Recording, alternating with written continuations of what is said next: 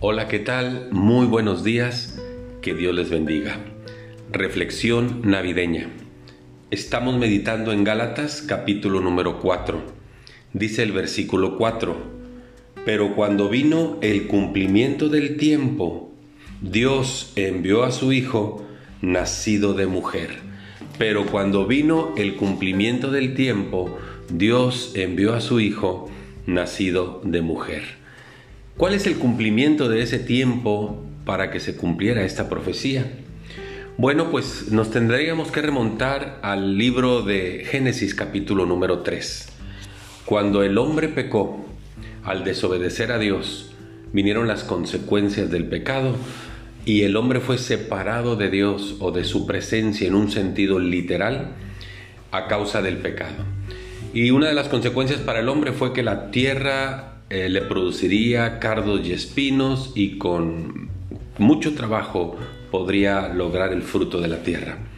Para la mujer fue el aumentar los dolores en sus alumbramientos y el someter su voluntad a la de su marido.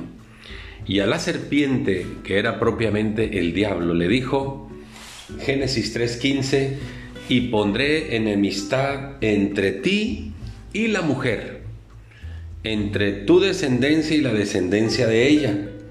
La descendencia de ella dice, esta te herirá en la cabeza. Y ahí fue cuando se prometió por primera vez que vendría un Salvador, que nacería de una mujer y que le daría el golpe final en la cabeza a Satanás para acabar con su obra. Por eso dice Gálatas 4:4, pero venido el cumplimiento del tiempo.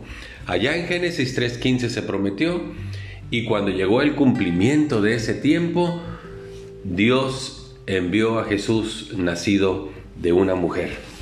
Y entonces, en Lucas capítulo 2 leemos que el aviso de los ángeles a los pastores que estaban velando y cuidando a sus rebaños en la noche, Lucas 2.11 dice que os ha nacido hoy en la ciudad de David un Salvador que es Cristo el Señor. Por eso les dije que esto era una reflexión navideña. Cristo nació y lo que se celebra en Navidad es que Cristo vino a esta tierra.